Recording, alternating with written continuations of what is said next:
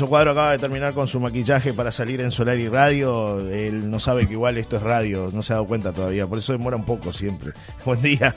No hay, problema, no hay problema. Acá estoy, acá estoy. 26 grados Oh. aquí en Maldonado a esta hora. Sí. Buen día, saludos Buen para día. todos. ¿Cómo andan? Ya estoy maquillado y pronto, así que ya está todo listo. Está muy bien, está muy bien. Aparte la gente espera siempre este contacto, está En- atenta ahí. en, en realidad no es un tema de maquillaje, sino que es un tema de despertarme, porque yo Ah. soy de acostarme muy tarde. A los dormilón. Eh, los dormilón. eh, no, no, no dormí, quizás no dormilón porque eh, desde las 7, 8 de la mañana ya eh, tengo gente que me estaba mandando mensajes Ah. y bueno, y hay, tengo contactos con el canal y demás. Sí, se queda ahí Eh, como. pero bueno, claro, como en gateras, digamos. Ahí ¿no? la voy analizando, claro, Claro. ahí voy analizando la cuestión a ver cómo viene la mañana. Pero este hoy arrancó bastante picadita, ¿no? Claro, Así que claro. con, muchos mensajes, los mensajes que manda Johnny Casella temprano, ping, ping, ping, ping.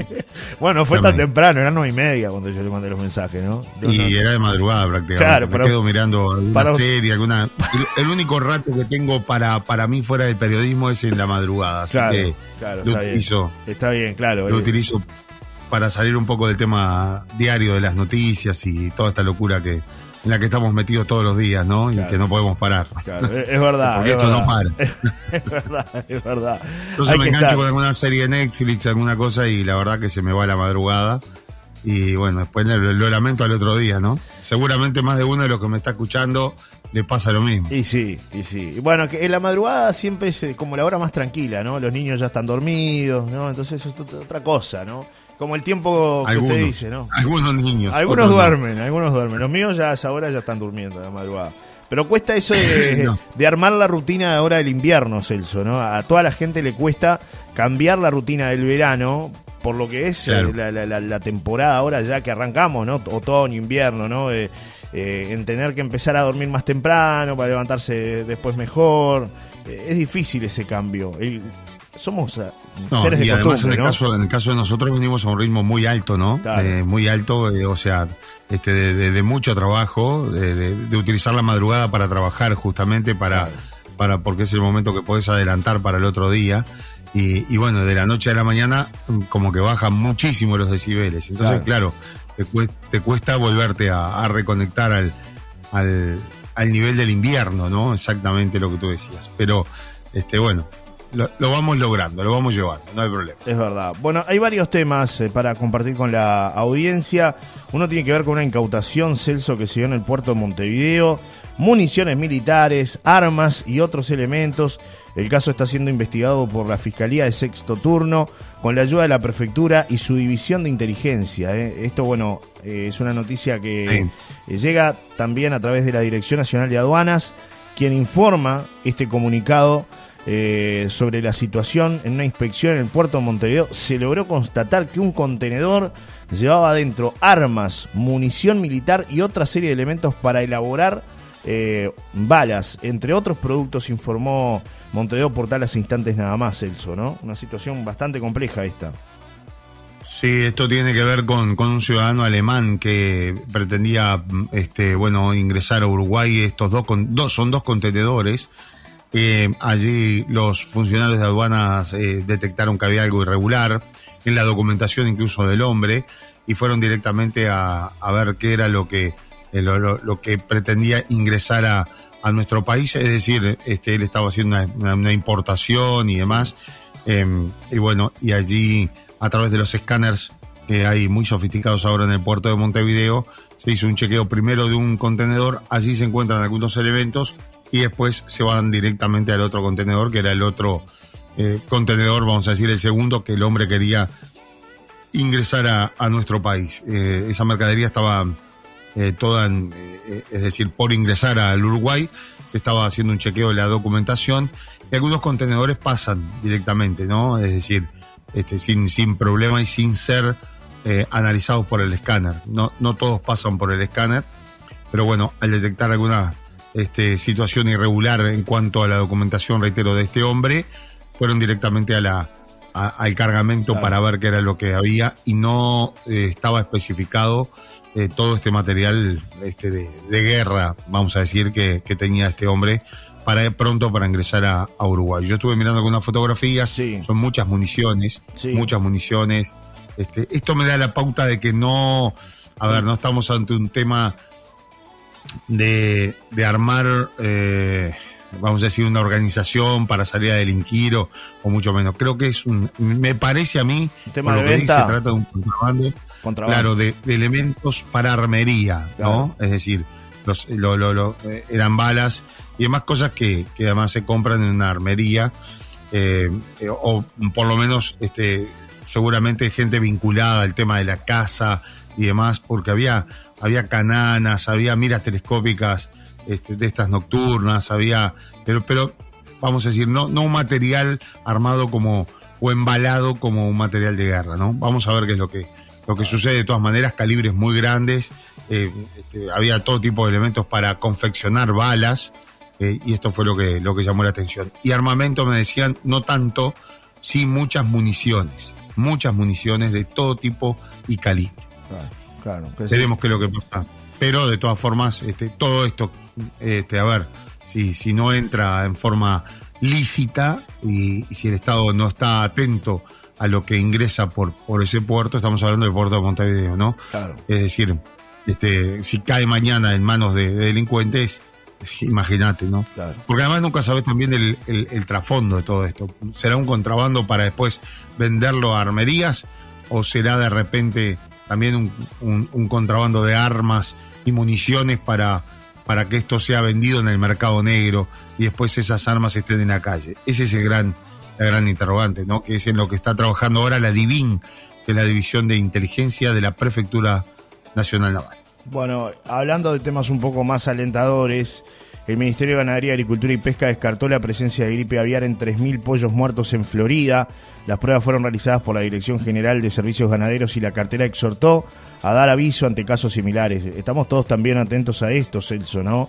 Porque ya Sí, claro, claro. eh, tenemos casos de, de gripe aviar aquí en el departamento de Rocha y en Maldonado. Garzón. Exactamente. Y el Ministerio de Ganadería, Agricultura y Pesca descarta la presencia de influenza aviar en la muerte de 3.000 pollos en la localidad de Chamizo, en el departamento de Florida.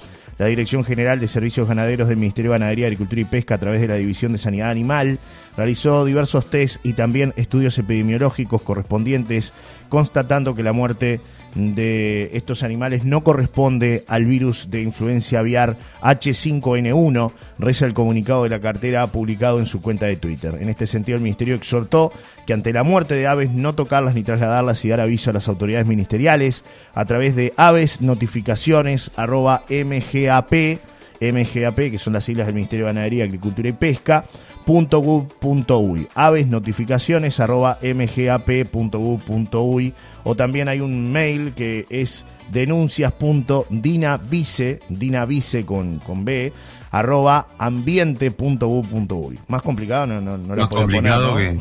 que. Pongan un fácil, WhatsApp, muchachos. pueda- Claro, pongan un WhatsApp, pongan un WhatsApp, es más fácil, ¿no? Para la gente, sobre todo. Con este tipo de cosas, la verdad que este, complican a un país entero, Celso Cuadro, ¿no? Es así. Bueno, muy bien. Vamos a hablar sobre el robo en el predio de la comisaría número 12 de L- Rocha. Rocha, Las Chacras. Eh, la justicia en las chacras, exactamente. La justicia dispuso la condena. Vean ustedes este caso, ¿no? Que, este, bueno, se dieron cuenta los, los efectivos policiales porque incluso el hombre llegó a robar hasta un auto de un policía que estaba allí.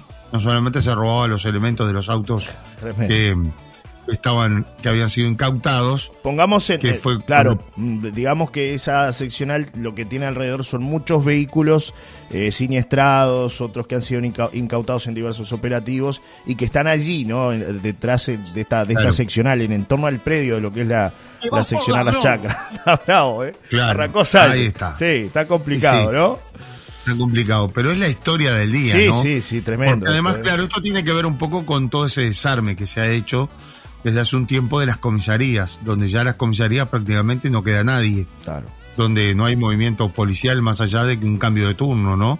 Bueno, eh, vean ustedes esta situación. La justicia dispuso ahora la condena a un hombre de 28 años por reiterados delitos de hurtos, especialmente agravados en grado de tentativa. El sábado, por la tarde, personal policial constató varios daños y hurtos en el interior de siete, siete vehículos incautados que se encontraban en el predio de la seccional 12, Las Chacras. También se constató el hurto del interior de un vehículo perteneciente a un funcionario policial. Y acá es donde, bueno, arranca la, cuestión, ¿no? O sea, me están robando a mí, que soy el funcionario que está acá, que está a cargo. O sea que seguramente robó en los otros autos. Ahí es donde arranca la cosa. No por los autos que, por los elementos que le habían robado a los otros vehículos, ¿no? Bueno, a partir de allí se realizaron diversas averiguaciones y se pudo establecer que no sería ajeno al hecho un ciudadano que ya había sido formalizado en el 2021, vean ustedes, por violencia doméstica agravada en régimen de reiteración real con un em, con desacato agravado e incendio agravado, quien había concurrido con la anterioridad a la local de la seccional para cargar la tobillera electrónica. Personal de Policía Científica realizó el relevamiento de los vehículos dañados y obtuvo elementos relevantes para la investigación. También se procuró información de los movimientos de la persona investigada, aportada por la tobillera electrónica que portaba. Claro, las tobilleras tienen un seguimiento, ¿verdad? Entonces, este, ¿dónde estaba este hombre? Claro, ¿qué recorrido hizo? Empezaron a verificar a ver quién era el que había estado allí en la, en la vuelta y bueno, este, las personas que portan una tobillera electrónica tienen que este, concurrir a los locales de las seccionales policiales para, para que los policías en realidad verifiquen el estado en el que está, porque hay mucha gente que las ha roto, y además para recargarlas cada tanto. Este hombre iba a recargarla allí, y bueno, y en definitiva lo que hacía, aprovechaba el momento mientras se cargaba la tobillera para robar elementos eh, de los autos que habían sido incautados y también de un auto de, un policía, el único policía que estaba allí en la seccional 12, ¿no? Bueno, fue enterada la fiscal del caso que dispuso la detención del indagado y su posterior conducción a la sede judicial. Parte de los efectos hurtados fueron ubicados en un terreno cercano. Luego de las instancias respectivas, la justicia letrada de sexto turno de Rocha dispuso la condena de JCFP. No entiendo si ya tiene varios antecedentes penales, por qué se colocan las iniciales. Bueno, es lo que llega siempre de jefatura, ¿no? Es así. Es lo que llega de jefatura, exactamente.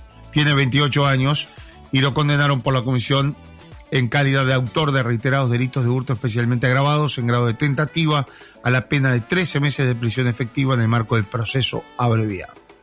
Es decir, llegó a un acuerdo con Fiscalía, le dijo sí, yo, me hago cargo, era el que estaba robando, yo robé.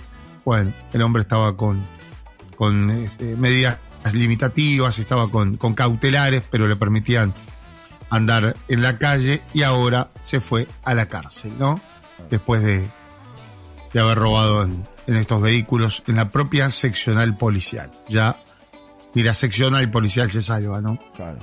Ayer el, el ex intendente de Rocha, Aníbal Pereira, hizo un comentario a través de las redes sobre, sobre esta situación este, que bueno, que habla, daba cuenta ¿no? de, esta, de esta noticia que tú estás transmitiendo, Celso, y que bueno, ha sido noticia a nivel nacional, un verdadero escándalo, diría Salle, ¿no? Realmente, ¿no? De, todo esto. Un, verdadero escándalo, pero a ver, eh, pongamos las cosas como en su lugar también, ¿no? No sé cuál fue el, comentario, si me lo puedes buscar por ahí sería interesante analizar lo que dice el ex En Rocha robaron al ministro del Interior, robaron el busto de Artigas de una plaza pública, roban remesas en la frontera. El fin de semana hubo tres apuñalados en una plaza céntrica y ahora roban en las comisarías. Esa es la realidad en un departamento donde nos aseguraron que venía la seguridad con el cambio y quienes firmaron ese compromiso ahora no convocan a marchas, ni salen todos los días preocupados por la seguridad, ni toman las decisiones que se comprometieron a tomar. Eso fue el posteo que, hizo Aníbal Pereira sobre esta situación. Y tiene un tinte político, claramente, ¿no? Eh, a ver, este, al, ministro del Interior, eh, a la esposa y el ex ministro del Interior Bonomi también la robaron. Es decir, que roben a un ministro del Interior ya prácticamente no es novedad. Les pasa lo mismo que nos puede pasar a cualquiera de nosotros. que se robaron el busto de Artigas, se lo robaron, pero en otra época se robaron también. ¿No hubo, ¿no hubo un caso similar en las chacras, hace algunos años? Sí, hubo casos. También robaron las chacras. robaron, robaron armas en otra época, ¿no? Eh, robaron armas en, en la chacra, robaron armas en otros establecimientos. Es decir, este, a ver, esto es no, no, es un tema de blancos, colorados. Yo creo que le erran ahí los, los políticos, ¿no? En hacer política justamente con, esto, con estas cosas. ¿Qué promesas se, se, hicieron y que no se han cumplido es clarísimo. Por eso este, hemos llegado al, punto en el que hemos llegado. Y ojo con lo que está pasando en la Argentina, ¿no? Ojo con lo que oh, está pasando en la ¿eh? Argentina. Tremendo. No sé si alguien, claro, que de repente no, lo sabe, pero la gente se hartó de las bocas de venta de droga en Rosario, en Argentina. Yo lo vengo siguiendo desde hace unos días. Sí, sí, tremendo. Se hartó de ese liderazgo de que sean dos o tres los que mandan en el barrio y que todo el mundo lo sabe y que la policía lo sabe y que nadie hace nada y que la justicia no hace nada y que bueno, este ya todo pasa a ser, eh, vamos a decir, un, tierra una de situación nadie. claro. tierra de nadie donde el barrio está comandado por los narcotraficantes. Digo ojo con esto porque eh, lo que pasa en Argentina después pasa en Uruguay y la gente allí se hartó y bueno salieron a hacer justicia por mano propia, ¿no? Fueron a la casa, fueron a una boca de venta de drogas porque además allí habían matado a un niño. De 11 años. Eh, como consecuencia de estos enfrentamientos entre bandas y demás. ¿De, de cuánto? De, de 11, ¿verdad? De 11 años, sí, un niño Celso que estaba jugando. Eh, hubo una bala balacera y, allí, mataron a este niño. Tremendo. Las imágenes que llegan y demás son aterradoras de lo que pasó. y da vergüenza también, ¿no? Mirar cómo es un país que no tiene Estado de Derecho absoluto. Digo esto porque lo digo, no está bien que la gente haga justicia por mano propia y que vaya a un lugar como hicieron los vecinos y destruyeron la casa, este, sacándole absolutamente todo al presunto narcotraficante, porque para eso está la justicia, ¿no? Digo, presunto, lo sabía todo el mundo, digo, a ver, todo el barrio. Claro. Pero bueno, allí nadie, nadie le hincaba el diente, hasta que los propios vecinos dijeron, bueno, basta, y se armó una guerra prácticamente, ¿no? Incluso ahora hay amenazas de los narcos. A la familia. Para con la gente, a la familia, demostrando armas de fuego diciendo que, que van a ir contra todos los que les rompieron las casas, ¿no? Y bueno, tuvieron que mandar más de mil gendarmes a, ese lugar. Ahora, eh, eh, es decir, está bien, uno lo mira y lo mira de afuera, ¿no? Y dice, esto está pasando en la Argentina, acá no pasa. Ojo con esto, ¿no? Porque hay muchos lugares que han sido ya tomados por, por el narcotráfico. Hay barrios, barrios, enteros. en Montevideo, Celso. Recordemos cuando se desplazaba a la gente de las casas, ¿no? Eh, tomaban la, las casas, te tenés que ir, esta casa mm, es nuestra ahora. Y la gente se tenía que ir, todo dejar el tema, sus hogares. Todo el tema de los chingas, exactamente, todo lo que ha pasado en Montevideo. O sea, estamos a un paso, si ya no es que está sucediendo, y yo creo que ya está sucediendo, que hay lugares donde no entra la policía y donde mandan las mafias, ¿no? Eso es clarísimo. Entonces, este, bueno, esto es un poco lo que, lo que viene pasando. Creo que eso es lo que a lo que el futuro político le tiene que echar mano. Y de repente no estas cosas de que, bueno, robaron la comisaría, este, tiene la culpa este, Heber, como antes tenía la culpa Bonomi. Antes decían renunciar a Bonomi, ahora dicen renunciar a Heber porque te robaron una comisaría. Una comisaría que ha sido desactivada, pero fue desactivada durante el gobierno del Frente Amplio, hay que decirlo también, ¿no? Donde se dieron esos cambios que ahora tienen que ver con las este, todas las zonas, ahora son las zonas y bueno, y en las comisarías no, no queda nadie. Digo, antes porque los policías estaban en las comisarías mirando televisión, ahora porque los policías no están y las comisarías están solas. Entonces al final no se sabe qué, qué es lo que sirve y qué es lo que no, ¿verdad? Eh, Mandan algunos mensajes, dice buen día Johnny, escuchando el comentario del ex intendente, gracias a Dios dio quiebra la empresa que explotaba los cajeros, jaja, dice Marianela, 876-6, cuídense, dice Marianela. Claro, la gente, bueno, este, a ver, estamos ya en un año preelectoral, como dicen, así Se que. encendió la mecha, mi amigo, ¿no? Sí. Vamos a escuchar de todo en los próximos días, ¿no? Creo que no, no aporta que un, que un político haga este tipo de comentarios, no aporta. Pero digo, a ver, no aporta ni, no que sea en este caso alguien del Frente Amplio, ¿no? Que quiere acceder al poder. También se lo hiciera cualquiera de la coalición, digo, y que estuviéramos, que fuera al revés me parece que tienen que, buscar soluciones y no de repente dejar en evidencias algunas cosas que, además les pasaron a ellos también, ¿no? Digo, pasó durante mucho, eh, mucho tiempo durante los gobiernos de Frente Pero bueno, este es uno de los temas. Pero vean otro tema de las últimas horas eh, que está preocupando a las autoridades también. Y esto tiene que ver con que, eh, bueno, en horas de la madrugada del martes, personal policial que realizaba patrullaje preventivo en la calle República Española, esto en Rocha, avistó a dos masculinos caminando, notando que uno de ellos llevaba un bolso en la espalda. Al notar la presencia policial, le arrojaron el bolso al piso y se dieron a la fuga, logrando la detención después de uno de ellos, y al inspeccionar el bolso se constató que portaban un lanar faenado. Posteriormente se ubicó al propietario del mismo que radicó la, denuncia respectiva. El tema del abigeato es impresionante, Johnny. No para. imágenes eh, horribles de lo que está pasando en la zona de la frontera, donde un productor rural allí le, mataron varias, varias vacas, este, muchos vacunos, eh, para, para cortar este, nada más que, algunas partes, ¿no?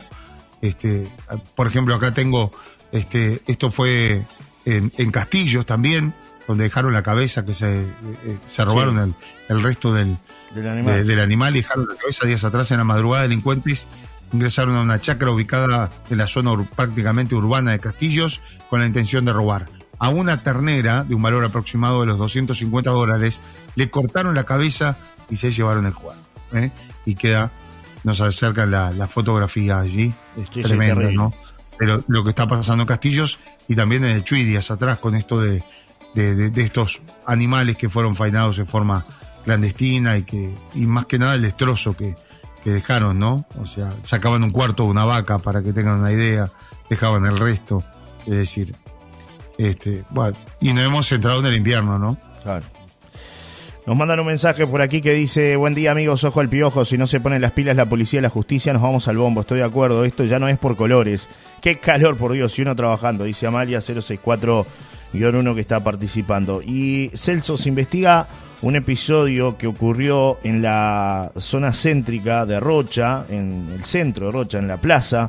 Fue enterada la fiscal del caso que dispuso diversas diligencias, así como entrega de varios adolescentes a un mayor responsable. Esto ocurrió el sábado, en horas de la madrugada, en momentos en que un móvil policial circulaba por la calle Ramírez, casi 25 de agosto. Fue interceptado por un hombre de 35 años que presentaba heridas de arma blanca, por lo que se lo trasladó a un centro asistencial. Concurrieron otros móviles al lugar donde se había eh, producido un incidente entre varias personas, identificando a cuatro adolescentes de 16, 15, 15 y 14 años, quienes manifestaron que habían mantenido un incidente con personas oriundas de Salto y en circunstancias otro adolescente de 15 años agredió a los foráneos con un arma blanca, retirándose posteriormente del lugar. Fueron ubicadas otras dos personas de 19 y 33 años quienes también presentaban lesiones. Fue enterada la fiscal del caso que dispuso diversas diligencias, así como entrega de los adolescentes a un mayor responsable. Se ampliará, es lo que informan con respecto a este hecho que ocurrió, repetimos, en pleno centro de la ciudad de Rocha. Claro, y alguien me pone acá, en referencia a lo que estábamos hablando, ¿no? Eh, y por otro lado mandaron preso al productor que mató al que entró al campo a cazar. Que en realidad, mm, eh, claro, los productores están hartos de ver gente extraña y que los roben permanentemente, con, con el, el rótulo de que entran a cazar, de que eran cazadores, y después lo que en realidad son ladrones, ¿no?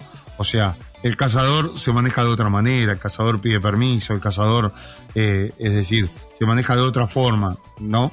No se maneja este, como, como se estaba manejando quizás estos muchachos acá en Pan de Azúcar, donde ya habían ingresado a diferentes campos. Y bueno, tampoco la, vamos a decir, la solución es lo que hizo el productor rural, ¿no? Justicia por mano eh, propia no, debería ser así, ¿no? Eso, y bueno, terminó la cárcel, ¿no? Claro, claro. Para eso está la justicia, para eso, ¿no? Este, se debería de de actuar de otra manera. Buen día, Johnny Celso. Referente a ese y otros casos similares del robo en la comisaría 12, una de las causantes es por el escaso personal que cuentan. Ingresa un funcionario solo y es evidente que no puede estar en todos lados, o está atendiendo los llamados y personas que concurren por denuncias o vigila el predio. Luego el desastroso estado de, parte, de la parte edilicia de las seccionales y las subcomisarías. No tienen limitados los predios, falta control perimetral de todas. Nos comenta Ana 506-4 con respecto a la situación, ¿no? Absolutamente de acuerdo con Ana. Nosotros recorremos permanentemente diferentes comisarías y bueno, este, hasta a veces eh, eh, utilizando el fondo de un patrullero para la televisión, porque la televisión es imagen, a veces lo hemos hablado más de una ocasión, ¿no? Es decir, estamos hablando de los patrulleros y perfectamente nadie sabe nada, nadie pregunta nada. Este, que a ver, este, algún, algún extraño que anda allí, o por lo menos alguien que se arrime, ¿no? a ver, eso porque, claro, no hay personal que se dedique a eso. Es decir, este, no, no, no. Ya no está más aquel puerta que había. ¿Se acuerda? Usted no conoció el puerta, pero antes este, había un policía que era el puerta. Y era el que vigilaba todo alrededor y sabía todo. ¿No habían garitas en algún momento afuera de las comisarías, Celso? Eh, no, no, no llegaba, no, no, el puerta estaba en la puerta. En la puerta. puerta era, era, era un policía que estaba en la puerta y si venía una autoridad, este, gritaba, ¿no? Decía, presente jefe de policía. Bueno, presente comisario fulanito de tal. Otra época, ¿no? Claro. Eh, este, pero además eh, no se le escapaba nada, no estaba con el celular allí, ¿no? Este, mirando claro. el celular primero porque no había y segundo porque la atención estaba puesta en, en el que pasaba, a ver, en lo que se movía. Eh, pero bueno, después este, faltaban policías y para qué vas a tener, si te faltan policías, un policía en la puerta para que te anuncie quién viene, ¿no? Está bien. Este, lo que había eran las, la, lo- los los, los Sí. kioscos policiales, eran lo- Claro. lo- lo- las garitas, ¿no? Claro. Este, Buenos días, fenómenos. Qué bueno escucharlos, Johnny Celso. Quiero opinar, Hoy, si me hoy permiten. no hay ni kioscos policiales, ni policía en la puerta, ni, ni nada, ¿no? Se Porque terminó. queda justamente, que lo que decía esta oyente, exacto, un policía adentro, solo, en una seccional que no tiene ni siquiera seguridad, Claro. porque las seccionales no tienen la seguridad adecuada para que haya un policía solo. Ese es el otro tema. O sea que podés ir, robar un patrullero, romper un patrullero y nadie se va a dar cuenta. O podés ir y robar algunos elementos de las cosas incautadas, o te sacan una moto, ha pasado, ¿no? Claro. la llevan a la seccional policial y después los delincuentes van y la levantan y se la llevan. Eh, en otros ¿Por mensajes. qué? Sí. Porque el sistema no está preparado para lo que hicieron. Ese es el tema. En otros mensajes que llegan, buenas fenómenos, qué bueno escucharlos. Johnny Celso, quiero opinar si me permiten. El comentario del ex intendente es un gran desacierto. Cuando taparon que un vecino fue herido por una bala acá en este balneario y cuando a una chica argentina le quitaron la vida, eh, ¿quiénes eran los que estaban a cargo del departamento y el país? Así no. Puedo opinar porque no tengo ni banderas ni partidos políticos. Son todos iguales. Como siempre, el aparato del Estado hace agua. Arriba la buena gente, el Tavo de Barrio Parque que siempre nos escucha y nos escribe. 602-3 opinando de las noticias que estamos dando a conocer aquí en una nueva mañana. Creo que fue desafortunado el, el mensaje de Aníbal, eh, que además es lo conocemos, un tipo de bien, este, pero mm, se dejan llevar por el fragor de la, ¿no? de la, de la política y a veces, este, bueno, estos casos no dan para, para que opinen los políticos, ¿no? sino para que busquen soluciones.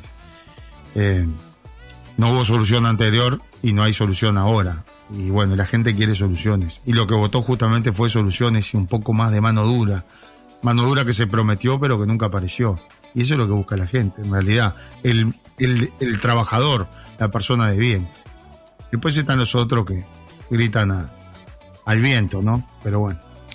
Nos manda un mensaje la oyente de AP que dice, no suelo entrar en controversia, pero escuchando a Celso sobre lo acontecido en Rosario que dice que está mal, quiero ver si ese niño de 11 años muerto en la calle por las bocas fuera su hijo, ¿qué le parecería? Si tiene la misma opinión que no está bien, la gente se, har- se harta, viví años al lado de una boca y todo lo que se genera alrededor se nota que no tiene idea, con todo respeto, realmente se viven situaciones muy tristes y violentas para uno y su familia. Agradezco enormemente haberme podido venir a vivir acá, pero hay que estar ahí para saber que no está bien, eh, pero tampoco está tan mal. Abrazos y con el mayor respeto, pero me tocó una fibra íntima. Yo creo que no te entendió, la porque tú decías, no es que, Claro. eh, que en realidad también decías eso mismo, la gente se hartó, ¿no? Y por eso tomó esa, esa decisión. Que en realidad lo que está mal es que la justicia o la policía no esté trabajando allí, que sea todo tierra de nadie, ¿no? Eso creo que. Claro, que me hayan llegado a ese límite, me- ¿no? yo Donde lo- la gente por lo que te entendí, me que parece que apuntaste a eso. ¿no? Apuntaste a eso. Claro, La exactamente. A veces se no se entiende y bueno, o la gente escucha lo que quiere entender. Claro. Pero en realidad eh, lo que quise decir es eso.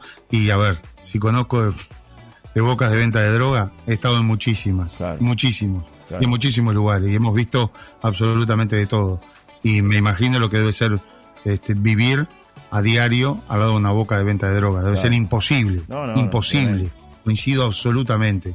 Es un- una, pero además o ser familiar de alguien que está vinculado al tema de la, de la droga. Sí. Eh, eh, debe ser, eh, es horrible, porque conozco muchísimos casos, Claro. ¿no? De gente bien, de gente que ha tratado de darle todo a sus hijos y que después sus hijos terminan, o un hijo termina metido en esto y le termina vendiendo los elementos a, a la madre, a la abuela, Es este, rompiendo la casa y demás. Claro, la gente se hartó de eso mismo, ¿no? De ese ambiente, eh, de ese ambiente que se ha instalado en los barrios, en algunos barrios, eh, y yo te diría eh, que en gran parte del Uruguay, porque hemos ido a lugares como a pequeños poblados, donde allí pasa exactamente lo mismo, donde se han instalado este, porque esto es, es, como una enfermedad que se ha instalado en, diferentes, en todos lados prácticamente, ¿no? Y en, algunos lugares más, más visible y más onda narcotráfico, y en otros lugares menos. Pero este, es lo mismo el daño que causa una persona que se roba, que le roba al vecino un par de championes de la cuerda, como el que está al lado de una boca de venta de drogas, que es impresionante, le roba todo, todo al vecino, a, los parientes, a todo porque todo va a parar a la boca de venta de drogas. No, estoy de acuerdo con lo. Capaz que no se entendió. No, eh, dice que mal, entendió. Sin duda la justicia demora demasiado. Abrazos y disculpen si mal entendí. Yo creo que sí que. no, no, absolutamente. Eh, yo decía, ojo con lo que está pasando en Argentina. Ojo con lo que está pasando en Argentina. Porque la gente se hartó. Se hartó justamente de que. Eh, a ver, todos sabemos que en la esquina tal hay una boca de venta de drogas y venden y venden y venden. Y allí todo lo que sucede y todo lo que pasa alrededor del barrio que tiene que ver con eso, la inseguridad, todo lo que genera y que nadie hace nada. A ver, se han tapado, yo he hablado con muchos policías y la verdad quiebro una lanza por muchos de ellos. Es un trabajo incansable, un trabajo que de no terminar. Cerrás una boca de venta de droga y te abren cinco. Es verdad. Eh, pero bueno, esa es la famosa guerra del narcotráfico contra el narcotráfico que algunos dicen que ya se perdió. ¿No? Buenos días, quiero avisar que Saturno Hierro fue arreglada, faltan arreglar una zanja. Gracias, igualmente al municipio. Dice Jonah 841-1 que fue quien... Hieros. ¿Así? Bueno, bien, bien, bien. Un aplauso, un aplauso. Está arreglada, está arreglada. Y acá la calle también del Sol este también fue bacheada, así que bueno, se va reparando poco a poco. Tenemos una Vamos arriba, vamos arriba. ¿Qué dice la gente en esta mañana? A ver, escuchamos. escuchamos. Una buena noticia. Ahí va, llega el audio. Hola, ¿cómo están? Este, bueno, la verdad que está brava. La delincuencia está brava, la droga está bravo todo. Ahora la pregunta mía es, ¿cómo llega la droga a las, a las bocas? ¿Quién las trae? Porque estos guricitos que andan acá redrogados y que tú los ves que son autómatas, ellos no las traen. ¿Quién las trae? Es mi pregunta. Este, bueno. Este, todos los días un tema nuevo, qué cosa horrible. Estresado siempre. Bueno, que pasen bien. Saludos a todos. Susana 947 Gracias. Gracias, Susana. Gracias. Sí. Gracias, Susana. Eh, tenemos que invitar a, Gerardo Martínez en más ocasiones para, para poder reírnos un poco más. Pero bueno, hay temas que, que son de la realidad. Eh, que no se pueden dejar pasar, que son temas que realmente nos atañan a todos, ¿no? Este, como sociedad, y creo que está bueno exponerlo también en los medios. Y bueno, este es un tema realmente preocupante. No solamente la boca de venta de drogas, vean ustedes lo que pasó aquí en la ruta 104, ¿no? Cuando chocaron estos, estos dos automóviles que los que transitaban jóvenes, jóvenes que, que no estaban vinculados a bocas de venta de droga, pero que sí estaban vinculados a otro extracto social muy alto y donde, bueno, allí también está la droga presente. O sea que desde lo no más se salva a nadie. lo más arriba no se salva a nadie, exactamente. Una de estas chicas de tan solo 27 años, modelo, hermosa, con una vida por delante, tenía cinco tipos de drogas activas al momento de morir. Cinco tipos de drogas activas al, momento de morir. Imagínense ustedes, ¿no? Claro, eh, claro y pasa muchas veces lo que tú comentabas, Celso, ¿no? que va más allá de la enseñanza de los padres en la casa, de los valores que se les da. Este, a veces eh, uno puede darle todos los elementos y después son los hijos los que definen, ¿no? Cuando ya son adultos los que empiezan a tomar sus decisiones o este, cuando empiezan a cumplir la mayoría, empiezan con esa libertad, ¿no? Y bueno, uno tiene que darle todas las herramientas, pero no te salva nada tampoco, Celso, ¿no? Porque yo conozco muchos casos de padres que han dejado la vida para darles lo mejor a su hijo en cuanto a educación, en cuanto al respeto, en la contención. Y bueno, sin embargo, arrancan en esa situación, no terminan, no paran, ¿no? Arrancan como que si fuera un chiste y bueno, terminan muy mal. En algunos casos, situaciones muy complejas y muy difíciles este, y generan la destrucción total de una familia, ¿no? Es así, la droga genera eso. Absolutamente. La droga termina con todo, el alcohol termina con todo es decir, son problemas que realmente después sufre toda la familia. Eh, pero bueno, temas que, que, además hoy, detrás de cada noticia policial, prácticamente en el 90% detrás de ello está la droga. Claro, claro. Eso es lo lamentable. Muy complicado el panorama. Bueno, muy bien. Mi amigo, eh, tiene, tiene algo más. ¿Sabe qué es? vamos a reírnos un poco porque la verdad que después de todo esto siempre tenemos ¿no? una de cal y otra de arena, mi amigo. Así bajamos un poco, ¿no? después de haber escuchado todo esto que forma parte del panorama policial y de las cosas que hay que decir, porque es así, a algunos les gustará, a otros no les gustará, a otros otra vez con esto, pero bueno, es parte de la realidad, son noticias, hay que darlas a conocer. Pero nos reímos un poco porque hoy es el día del DJ, ¿sabía usted que hoy es el día del DJ? Hoy es su día, uh, feliz día, Celso Cuadro. hoy es el día del hombre disco. Póngame la música acorde, hoy, hoy, Póngame la música acorde a la, noche de la nostalgia. Noche de la nostalgia, noche de la nostalgia. Búsquele la vuelta que será cortinita. A ver, a ver qué tengo. Sí, sí, tiene razón. tiene razón, tiene razón. hay que, hay que, si cambiarle la, cosa. Claro, hay que ir cambiando. A ver si esto, si esto, esto es más bien, de ritmo, Póngale ritmo. Esto es más bien de su época, moviendo la cabeza, el Cuadro. Se acabó el recreo. Hoy es el día del DJ, así que saludamos a todos los que son DJs. 9 de marzo, Día Internacional del DJ, mi amigo. Vio que hay, días, cosas insólitas, ¿no? A ver, yo no sabía que estaba el día del DJ, ¿eh? Yo la verdad que Hay un día del DJ. Mirá. Así que qué linda época. Saquen las bandejas. Qué lindo hablar de la música, de todo esto que, nos levanta un poco el espíritu. Saquen las bandejas, mi amigo. Creo que tenemos un audio más. ¿Quiere escuchar un audio más? Un audio más que tiene que ver con lo anterior. Volvemos a lo anterior, ¿te parece? A ver, vamos a lo anterior. Johnny, tú lo sabes muy bien, habla Amalia, eh, que yo estoy en una situación bastante parecida. Eh, uno los cría con todos los elementos y, y ya, y es un mal amigo que se encuentra en una esquina, que les dan para probar y después que entran no salen. Es lamentable, pero no salen. Y lamentablemente eh, tenemos también que el Estado no acompaña, porque calculo yo que más del 75% de la población no tiene 80, 90 mil pesos para pagar por mes para mandarlos a, a un lugar donde lo, no los curen, porque no sé si eso se cura creo que vendría a ser como el alcoholismo, pero el quis de la cuestión es que el Estado no te brinda nada, el Estado no te da nada, ¿está? Y lo que están haciendo esas organizaciones eh, no es bueno tampoco, ¿está? Porque tenerlos encerrados, hacerlos trabajar y nada más, y nada más son muy pocos los que han salido y han dicho yo no toco más. ¿Ah?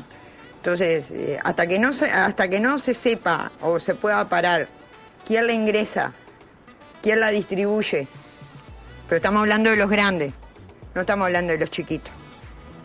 Muchas gracias. Bueno, ahí está la problemática, Celso, lo que hablábamos hoy, ¿no? Padres que dan todo, que dejan todo por la educación de sus hijos, pero que bueno, hay un desvío y es complicadísimo, ¿no? Y que no encuentran a veces eh, yo ni una salida, que no encuentran ayuda, que buscan contención y que la gente es gente de trabajo y que, bueno, es como dice esta señora, ¿no? Eh, ¿Qué hago con un hijo cuando tengo estos problemas de, adicciones? Eh, a ver, hay talleres, hay algunos sí, sí, pero no es la solución integral. Esto me no sé si será la solución, ¿no? No, Exacto. esto me hace acordar mucho a, la situación de, la salud mental, ¿no? Porque también es un tema que todo el mundo habla, pero la mayoría del aparato del Estado se lava las manos en ese sentido. En salud mental, en tema de drogas, tema alcoholismo, ¿no? Enfermedades que están en nuestra sociedad, pero como bien dice Amalia, hay que tener o disponer de un monto de dinero que muchas veces los padres no tienen, ¿no? 60, 90 mil pesos, como decía ella. Eh, es bastante complejo ¿no? el tema, porque no, no, no, no hay contención, es mínimo lo que hay. Entonces, bueno, es difícil también, ¿no? ¿Qué hago con, un hijo que cae en la droga, ¿dónde lo llevo? Hay lugares, acá en Rocha de repente está funcionando el centro colibrí y hay algunos lugares que, funcionan, pero deberían de ser más, ¿no? Es un poco lo que, lo que nos queda, ¿no? Una política quizás más agresiva Exacto. también, ¿no? Eh, digo, más agresiva en el sentido de que sea, o sea, de, de, mayor presencia, de, de, mayor Claro, eh, lo que hay es muy tibio, ¿no? A ver si eso, creo que ese es el término. Es decir, bueno, está, eh, a ver, averiguo y lo llevo y allí vemos. Eh, no, no, es un centro que verdaderamente diga, digamos, bueno, no, no, acá hay un programa, un proceso, claro. es decir, se trabaja así, así y salen así. Claro. ¿No? Claro. es bueno. Es complicado. Vamos a ver. Viene la psicóloga que hoy viene y que mañana no viene. Exacto. Y que lo tratamos con esto y lo hacemos carpir un poquito y, bueno, y acá entre todos charlamos y claro, pero ya estamos varios pasos más allá, adelante, ¿no? Hay gente que necesita otro tipo de, de cura, vamos a decir, ¿no? Otro, otro tipo de tratamiento, ¿eh? que sería lo adecuado. Claro. Nos mandan varios mensajes postdata para la vecina que pregunta por dónde entra. Habría que revisar cuentas de funcionarios del Estado. Y después plantear una buena política de Estado no se arregla con armas, se arregla que se corte lo que se llama corrupción. Arriba, gracias arriba, dice el Tavo de Barrio Parque. Dice, buen día, bocas hay en todos lados, lo peor es que son gente que vieron crecer a nuestros hijos y se les vende. Y no solo cocaína, sino pasta base, vidrio molido con plástico y toda la porquería. Está en Casa Bahía el grupo de familia Lanón para los familiares. No podemos cambiar al alcohólico adicto, pero sí podemos hacer algo por nosotros que vivimos en un infierno. Gracias, dice Karina, que nos hace llegar esa comunicación. Otro mensaje dice, no entiendo, todos sabemos dónde están las bocas y la policía, dice Ana, 327-1. Eh, estoy de acuerdo con lo que dice Celso, se cierra una boca, abren cinco, ¿no? Es una realidad. Este, entonces es un tema que no se termina de raíz. A ver, eh, eh, yo lo he hablado acá y de repente con esto ya vamos cerrando porque tenemos que ir, eh, ir a la pausa y demás. Yo tengo que atender otros kioscos, pero a ver. eh, siga. Sí, no, no, no. yo lo he comentado contigo y lo vengo mencionando y lo he seguido desde hace un tiempo. La, la única solución que se le pudo encontrar a las mafias, a las pandillas y a, a este tipo de, de organizaciones que toman los barrios en un lugar donde era mucho peor muchísimo peor de lo que estamos hablando acá, mucho peor, donde la gente no podía salir porque en un fin de semana mataban a 20 o 30 personas en todo el país, estoy hablando, ¿no? Es en El Salvador. Y yo los invito a que ustedes ingresen allí por internet y busquen al presidente de Salvador, a Bukele, ¿no? que es un hombre joven y que dijo, no solamente dijo, sino que prometió terminar con las pandillas en El Salvador. ¿Sabes cuántas pandillas se estima que había? ¿Cuánta gente vinculada a las pandillas? Era muy violento lo de Salvador. ¿eh? ¿Violento? violento. Esto, de, de Argentina que estamos viendo no era nada. A ver, nada. Lo, puedo, comentar porque tuve un amigo que vivió en El Salvador jugando el fútbol Toscanini en La Paloma que contaba que... allí la, sí. Las pandillas entraban a los supermercados a, última hora y se llevaban la recaudación así. Entregue lo que tiene que entregar, todo bien, muchas gracias. O sea, la gente terminó trabajando para las pandillas. A ver si se entiende, ¿no? Pero bueno, allí hubo este, ahora desde hace un tiempo se terminó todo esto, ¿no? Claro. La gente está contenta porque ha podido volver a salir a las calles. Pero bueno, hubo que llegar a ese límite. ¿Y por qué hubo que llegar a ese límite? Porque bueno, por la corrupción que había en ese país. La corrupción impresionante que fue aumentando y aumentando y aumentando hasta que bueno, llegó alguien que dijo basta de corrupción, vamos a darle los elementos que necesita la policía, el ejército y demás, y lo vamos a poner al servicio de la comunidad. Entonces, ¿qué hacemos? No fue un golpe de Estado, pero en realidad fueron medidas de decepción que fueron comunicadas. Mire, a partir de ahora, todo aquel que esté vinculado a las maras, a las pandillas y demás, va, va a ser detenido y se lo va a llevar. Los buscaban, a ver, los pandilleros que eran tan malos y tan, este, tan enojados y que se metían todos los tatuajes, hoy se están, están yendo a lugares para que les borren los tatuajes, porque los marcan como, o sea, eso era la marca de la pandilla, en realidad, ¿no? La 18 era una, por ejemplo, y han ido a lugares porque quieren hacerse cirugía estética para que se les borren los tatuajes los están, los están sacando desde las cámaras, se escondían en cámaras sépticas para que la policía no los agarre. Ya hay 45 mil detenidos, ¿no? Eh, y bueno, y allí ahora empezó de nuevo, la señora pudo salir a la plaza a, mirar las palomas, ¿no? A darle de comer a las palomas, porque la verdad mataban, en un fin de semana mataron más de 20 personas en todo el país. O sea, era una cosa, los homicidios eran todos los días, la droga era eh, lo más común, lo más normal. Pero bueno, este, yo, los invito a que ustedes sigan de repente, eh, a, ver, y esto no tiene nada que ver con una dictadura, ni, ni mucho menos, ni, ni, nada. O sea, es un estado de excepción que se llega por la corrupción que había y porque la, gente no, o era eso, o la gente toma, eh, tomaba las armas y hacía lo que hizo en Argentina. Cosa que yo no estoy de acuerdo tampoco porque entonces mañana no me gusta determinada familia, eh, la vinculo a la droga y voy y le rompo toda la casa y, y empezamos a enfrentarnos. Andamos a los tiros como en la época de los cowboys. No, O sea, para algo existen las fuerzas del orden. Lo que pasa es que hay que ponerlas a disposición de la gente. Acá mandan justamente un comentario sobre el video. Dice Johnny Celso, circula un video impresionante sobre la cárcel que crearon para 40.000 presos. Muestran a los presos dorso desnudo y pantalón blanco, los pandilleros más peligrosos de ese país, dice Ana 506-4. Después otros mensajes que llegan. Dice, les cuento que hace dos noches a las 23 horas llegaron a mi casa tres agentes policiales por una denuncia de violencia doméstica. Les pregunté, ¿esta dirección? No, estamos perdidos, les explicó. Eh, les explico cómo llegar a los 15 minutos volvieron y me pidieron mi número de cédula, porque pregunté para constancia que concurrimos al llamado. No entiendo, dice Andrea, que por qué se le pidió el, el, documento. Este, es algo de rutina, Andrea, a mí también me lo pidieron y no, no, no, no, no, no te asustes, no te alarmes, porque no creo que te, te vayan a citar por nada, sino que es para que quede estampado, ¿no? Buen día, las declaraciones de Aníbal no le favorecen en cuanto al tema de las bocas, existieron en todos los gobiernos, no han podido solucionarlo, espero que algún día se solucione. Dice Javier 588 que dice que va por los productos de Dos Ancla, no tenemos Javier de, Dos Ancla, productos. la, gente se quedó, la gente se quedó pensando que mañana es viernes y que hay este canasta de dos anclas. Ya volverá, hay que pedirla ahí en las redes, ¿no? Pídanla en las redes. Arroba dos anclas sui, pidan que vuelva a la canasta, a ver si vuelve. Pero, es interesante que la gente, este, ya que estamos tanto con los celulares y las computadoras, entre a algún sitio de noticias y lea un poquito sobre las noticias de El Salvador y la historia de cómo ha cambiado en seis meses, ¿no? Sí. En seis meses liquidó eh, todo el narcotráfico, o gran parte del narcotráfico y, de la violencia en las calles, ¿no? Eh, la verdad es un ejemplo que ha ido creciendo y ya muchos lo están mirando, este, lo están mirando con, cariño a Bukele, ¿no? que, es un que venga acá, dicen algunos, ¿no? Que venga. Eh, claro, no, sé si da como hacerlo acá, porque no hemos llegado a los límites eh, o, al nivel que se llegó en, El Salvador, ¿no? El Salvador era tremendo, pero a ver, Argentina ya está mirando lo que está pasando en El Salvador, porque Argentina va hacia, un, va hacia eso, ¿no?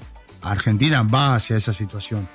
Y, además, no solamente eso, sino que construyó una cárcel para 40, bueno, es como para 70 mil reclusos, ¿no? Ya van 45 mil.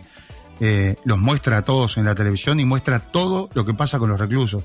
Y allí no hay reclusos ni cárcel como las que hay en Uruguay o que hay en Argentina, sino que una cárcel absolutamente nueva están impecables. De hecho, están como dice la señora o el señor, no sé, que mandó el mensaje, lo muestran de George Blanco, es lo único que le. porque es un lugar de mucho calor también. Es decir, y allí, este, a ver, se los atiende. Pero hay algunos que ya no van a volver a ver la luz del sol, eh, porque además este, eran pandilleros que tenían decenas, decenas de muertes en su haber, ¿entiendes? O sea, eh, y, bueno, eh, esa gente la desactivan, pero por años. ¿no? Cuando salen, salen viejos de la cárcel, si es que salen, ¿no? Eh, y tampoco es una situación de hacinamiento de que los tiramos a todos para, para, para un hueco o para una. No, no, no, no. Se les da lo que se les tiene que dar. Allí no hay eh, esas situaciones de, hacinamiento como se ven acá en Uruguay o en otras cárceles de Centroamérica, siendo que las cárceles de El Salvador eran de las peores del mundo, ¿no? Y la verdad cambió todo el sistema penitenciario. Allí no se escapa nadie. Allí todos hacen lo que tienen que hacer, trabajan de la forma que tienen que trabajar y están todos iguales, ¿no? Todos con la cabeza rapada, short blanco, inmaculado, todos formados y bueno, y en, las últimas horas este, se, han agregado más y más, ¿no? Es decir, están haciendo este tipo de redadas en los lugares más complicados y la gente vinculada directamente allí no ves gente vieja, eh, niños, no es un tema de, es decir, eh, a ver, de represión, sino que ir directamente a los tipos, eso que la gente sabe. ¿Dónde funciona la boca? Allí, perfecto. Pero van y no queda nada, ¿no? Y esos no vuelven, porque el problema de la justicia de Uruguay, lo que nos está pasando, es que, claro, la justicia dispuso que este, tres meses fuera en prisión y a los tres meses lo tenés de nuevo. Lo tenés en el barrio y potenciado, porque hizo todos los contactos en la cárcel. Entonces, la venta aumenta. Eh, eh, el negocio ha, sido igual, de todas maneras, cuestionado a nivel internacional lo de Bukele, ¿no? Por los derechos humanos, aunque él dice, todas las encuestas lo certifican, el 95% de la población salvadoreña avala nuestro trabajo, firmó Bukele ante, ante los militares, ¿no? por ahí algunas críticas, por ejemplo, el diario El País de Madrid dice que se ha convertido en un autócrata que desprecia las leyes y los derechos humanos, pero que cuenta con un gran apoyo de la gente de su país. Este joven político que se presentó como un líder moderno, capaz de enfrentar los problemas que aquejan a los salvadoreños. Porque claro, eh, es decir, siempre hay dos opiniones en todo esto, ¿no? Pero Johnny rompió el molde de, del político que llegaba de saco y corbata y que eh, no solucionaba nada y que era, era así, que mañana, que pasado, que acá, que allá, y, y, el, y las calles eran un caos total, ¿no? absoluto, con muertes todos los días. Y se los advirtió una y otra vez y otra vez, se los fue advirtiendo, hasta que dijo, bueno, a partir de tal día salimos a la calle y pongo todo el aparato eh, a, disposición y vamos a sacar a todos los pandilleros de la calle. Y los sacó a todos. Y, entonces, claro, lo que dice Bukele ahora es, está bien, me critican, me critica Estados Unidos, me critican otros países, perfecto. Vengan, llévense los pandilleros para su, para, para su país, a ver qué pasa. Bukele dice que eh, gobierna con sus dos hermanos como asesores, tiene los ojos puestos en la reelección, aunque la constitución de El Salvador prohíbe dos mandatos consecutivos de un presidente. El joven político ni siquiera ha tenido que hacer uso de su mayoría parlamentaria para lanzarse a una reforma constitucional en la que puede perder mucho tiempo. Los magistrados leales de la Sala Constitucional ya hicieron una particular interpretación de las leyes en la que afirman que no hay obstáculos para la reelección si Bukele deja el cargo seis meses antes. Es así que disfrutando de altos índices de aprobación, a pesar de sus desmanes y con el control total de las instituciones, Bukele avanza en un proyecto con una deriva cada vez más autoritaria dice el diario El País de Madrid, claro, medios internacionales que ponen los ojos ahí este, y que lanzan críticas a lo que es eh, un poco la, la, Entonces, labor de Bukele. ¿Qué, estaba? ¿Qué está bien? ¿Lo de Bukele o lo que estaba antes? Que mataban 20 personas por... A ver, en algunos lugares, tengo que mirar bien la cifra, pero son alarmantes, ¿no? Es decir, la gente no podía salir a la calle. Eh, me, es lo que está bien. Me aportan por acá, dice, buen día, 95% de aprobación tiene el presidente de El Salvador, dice Darío, sí, claro, La gente lo ama, la gente de bien lo ama, porque así no pasa nada, porque la gente volvió, a salir a trabajar, la gente no podía salir a trabajar. Dice, buenos días, todos los días tienen motivos de festejo, dice, abrazo grande de, de Roberto, 010-0. Para agregar a lo que dice Celso, además le cobran un... Eh, no sé, un molestoso por estar preso. Supongo que debe ser un impuesto, un impuesto, dice. Un impuesto por, estar preso, por estar preso. Eh, acá no se puede hacer nada con estos delincuentes, tienen más derechos que las personas de bien, dice Hugo 961-9. Sí, tal cual, la justicia lenta y las leyes blandas matan a un ser humano a los dos años sueltos, prontos para matar a otro. Esto no cambia, de acuerdo con ustedes, dice José. Otro mensaje, buen día. Lo mejor de todo es que dona el sueldo. Se habrá que aprender mirando para el costado. Habría que preguntarle a los demás políticos qué opinan de esto. Saludos, buenísimo el programa, dice Paula que participa. Otro mensaje que llega es un audio, escuchamos. La gente está atenta. Si usted se quiere ir a atender otros kioscos, yo enciende la mecha y se quiere atender otros kioscos. un minuto y nada más. Este, yo lo que veo que acá si la policía los, los lleva preso, este, eh, después este, está todo el mundo contra la policía, le, tiran piedras a la policía, si actúa. O sea que estamos este, decimos una cosa y hacemos otra. Queremos arreglar una cosa, pero pero no quieren que, la policía tome las armas. Entonces, y ahí tienen que, y ahí toman las armas en otros lugares. Entonces, este, estamos borrando con el, lo que, borrando con el codo lo que escribimos con la mano. Soy Cristina, 378-3. Bueno, la gente opinando, Celso, de, este tema. Es importante que la gente eh, se, se informe, está bueno esto, seguirlo y está bueno el debate. Pero eh, tienen que seguirlo, tienen que entrar a informarse de, cómo funciona. O sea, no es lo mismo que una dictadura, no es lo mismo que ha pasado en otros países donde la gente no puede salir a la calle porque, bueno, el efectivo del ejército está con un rifle o con, eh, a ver, con un arma en la puerta de su casa y hay represión y... no, no, no. Esto es directamente y sola y exclusivamente con los pandilleros, ¿no? es un trabajo que, que reitero, lo está mirando el mundo entero. Nayib Bukele es el presidente del Salvador. Salvador. Sí. Pero es interesante que lo vean. cambiamos la música, Celso Cuadro. Cambiamos la música un poquito. Acá dicen: el único problema con el DJ es que siempre te está cambiando de tema. Un abrazo grande para ustedes. Besos míos y de Marina, nos dice Sebastián, que va hablando de lo que es el día del DJ hoy, ¿eh? Claro, ¿sabes lo que pasa? Que si no aburres, aburres. Claro, Entonces, claro, si lo dejas del principio al final, aburrís. Entonces la idea es no parar, no parar. Bueno, así como como no paran acá también, me están llamando. Ah, mire cómo suena la chicharra. Chau, Celso. Saludos. Feliz día del DJ. Saludos, saludos. Chau, chau. Feliz día, gracias. chao.